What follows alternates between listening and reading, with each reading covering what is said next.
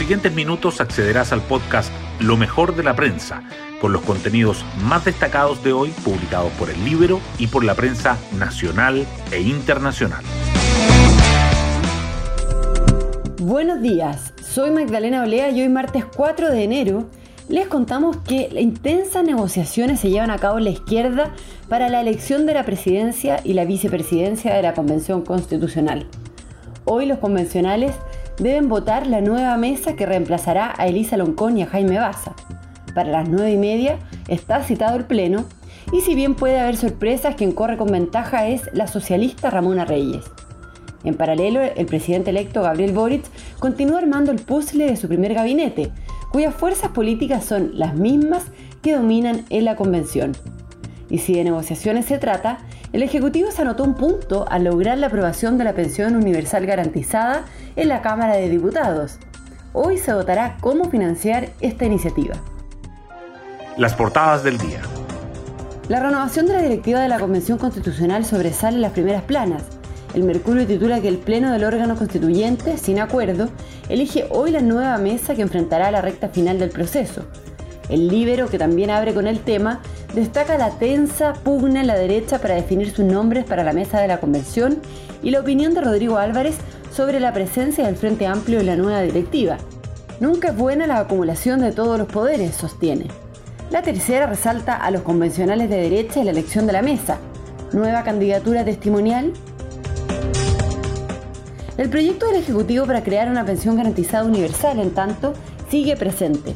El Mercurio, La Tercera y el Diario Financiero coinciden en subrayar que los diputados aprueban de manera unánime la iniciativa que ahora pasa al Senado a la espera de resolver las dudas sobre su financiamiento.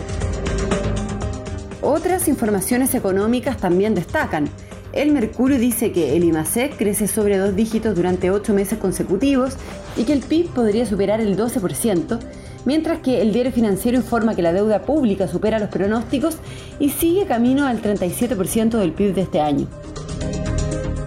Las noticias relacionadas con la pandemia se mantienen en los titulares. El Mercurio destaca que el coronavirus vuelve a estar en expansión en la mitad de las regiones del país. Y la tercera resalta que las comunas del sector oriente impulsan el alza de los contagios en la región metropolitana. Además, el Mercurio le dedica su foto a más playas cerradas por la fragata portuguesa. La tercera subraya que Boric recibe una propuesta para el gabinete y el diario financiero remarca que el Colegio de Abogados elige a Ramiro Mendoza como nuevo presidente. Hoy destacamos de la prensa. Sin acuerdo, el Pleno de la Convención elige hoy a la mesa que enfrentará la recta final del proceso constituyente.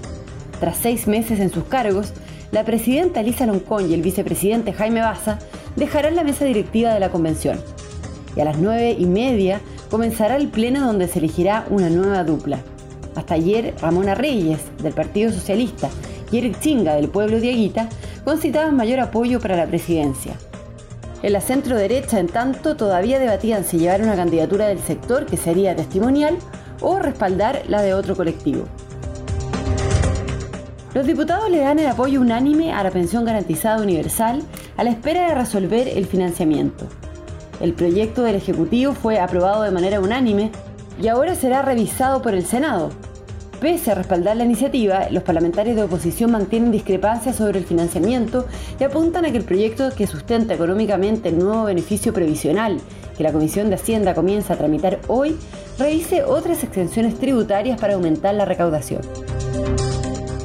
La economía completa ocho meses con alzas de dos dígitos y el PIB podría crecer más de 12% en 2021. El Banco Central reportó que el IMASEC aumentó 14,3% en noviembre, superando las expectativas del mercado impulsado por los servicios y el comercio. El dato confirma las expectativas de un fuerte crecimiento en 2021, incluso por encima de la última proyección del ente emisor de entre 11,5 y 12% pero los analistas siguen esperando una desaceleración para los próximos meses. Los partidos y movimientos de apruebo dignidad le presentaron al presidente electo algunas de sus principales apuestas para los cargos de ministros y de subsecretarios en el comité político realizado ayer. Boric, en tanto, seguirá teniendo encuentros con los partidos de la centroizquierda. Hoy será el turno del PPD y del Partido Liberal. El anuncio del gabinete sería el 20 de enero. Y nos vamos con el postre del día. Apple hace historia al superar los 3 billones de dólares en capitalización bursátil. La fabricante del iPhone se convirtió en la primera empresa en alcanzar ese valor de mercado tras el alza en sus acciones por las expectativas de una mayor demanda para sus dispositivos. Bueno, yo me despido, espero que tengan un muy buen día martes y nos volvemos a encontrar mañana en un nuevo podcast, Lo mejor de la prensa.